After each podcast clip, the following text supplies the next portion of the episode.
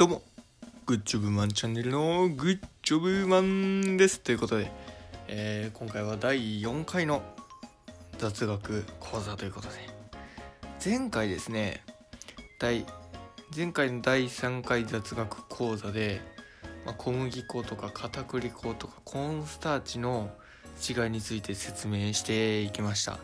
そこでね、グッジョブマン、ちょっと疑問に思った方がありまして、まあ、小麦粉は小麦からできていると。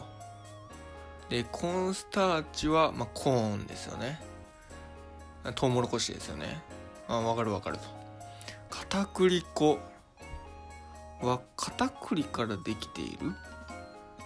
っていうところにちょっとグッジョブマンは疑問を抱きましてね、まあ片栗粉の片栗とは何かっていうのをね調べていきました。で自分の今キッチンにある片栗粉の原材料を見るとですねバレーショでんぷんってなってるんですよね、まあバレーショといえばまあじゃがいもですよね。じゃがいもが片栗ほえという感じになりましたので調べてみました。えー、まあまあまず片栗粉とは何ぞやというね。話からしていきます。まあ、片栗粉とはね、あの、まあ、唐揚げとかね、衣だったり、水溶き片栗粉に使うように、とろみをつけるときにね、えー使われますよね。じゃあ、片栗、片栗っていうものから多分できてると思うんですよね。え、そう。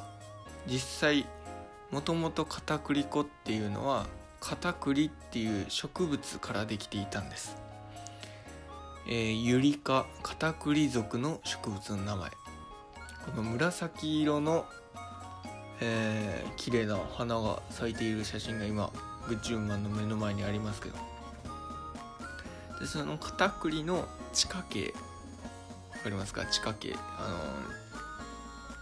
地下地中に埋もれた茎ですね。土の下にある茎のこと言いますが地下茎から作られたこのでんぷんの粉っていうのがえー、元々の片栗粉だったと。えー昔はですねこの日本各地にの山とかに、えー咲いていたらしいですわ。しかしこの環境の変化などによって片栗の数が大幅に減ってしまって絶滅が危惧されていると。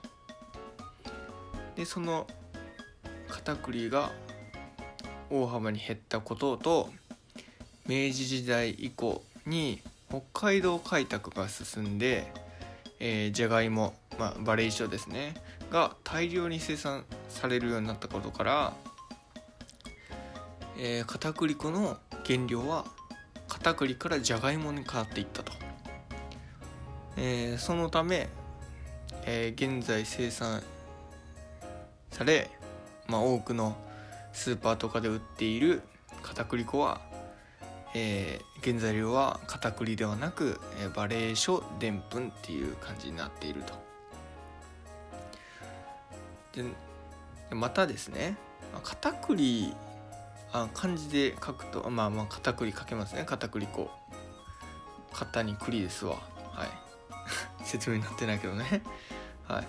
なんでその植物の片栗は片栗という名前になったのかと言いますとあの片栗の地下茎がですねあの栗の片割れの形に似ているらしいんですわ。栗の片割れ。そこから片栗と。という名前が付けられたと、まあ、言われているらしいです。まあこれ多分諸説ありっていう感じらし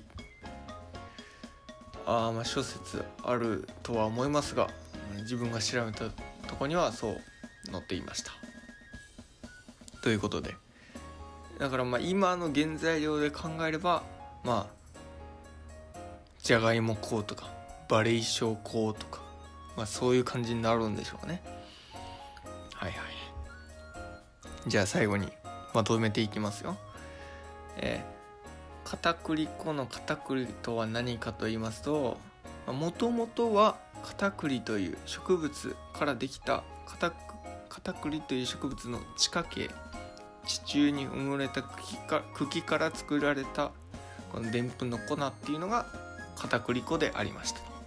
しかし環境の変化によりその片栗っていう植物が大幅に減ったこととあの明治時代以降に北海道開拓が進み、えー、じゃがいも、まあ、バレー書ですねがを大量に生産されるようになったことからえ片栗粉の材料は片栗からじゃがいもバレーションに変わっていったと、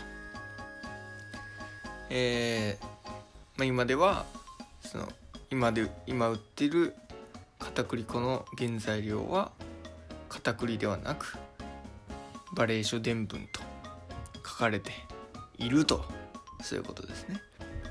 でまた植物の片栗がなぜ片栗というかというと片栗の地下茎が栗の片割れに似ていると。いうことから栗の片割れ。片栗。という名前が付けられた。というお話らしいですわ。はいはいはい。皆さんどうですか？グッジョブですか？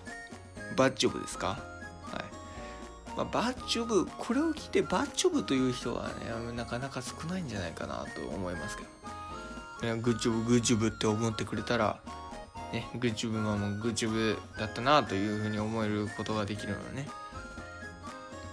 ぜひぜひ。まあ友達とかね。ちょっと自慢げに話してみてはどういかがでしょうかということで。第4回。雑学講座。片栗粉の片栗とは何ぞやということについて話していきました。ではではでは次回。第5回の、えー、雑学講座をお楽しみにしていてください。ではまた会いましょう。じゃあね。